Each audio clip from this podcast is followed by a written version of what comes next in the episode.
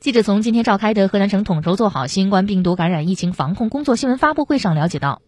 河南制定一系列优化调整防控措施，全力做好分级分类医疗救治。按照党中央、国务院统一部署，从二零二三年一月八号起，新型冠状病毒感染乙措施由乙类甲管调整为乙类乙管。河南省研究制定一系列优化调整防控措施，有序疏导诊疗需求，全力保障群众看病就医需求。河南全力做好分级分类医疗救治，全省九百四十二所二级以上医院全部设置发热门诊，两千五百五十六所乡镇卫生院、社区卫生服务中心全部设置发热门诊诊室，做到应设尽设、应开尽开，二十四小时接诊，确保群众就近就便及时得到诊疗。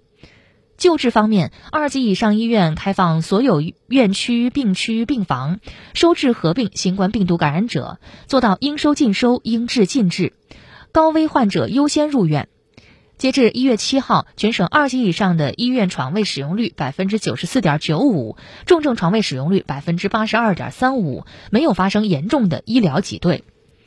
同时，河南建立了急救指挥中心分级分类响应机制，全力保障急救服务热线畅通，全省急救电话十秒接听率百分之九十八点六，三分钟出车率百分之九十九点五，充分发挥互联网医院作用，开展线上问诊、免费寄药，多渠道提供便民服务，满足群众需求。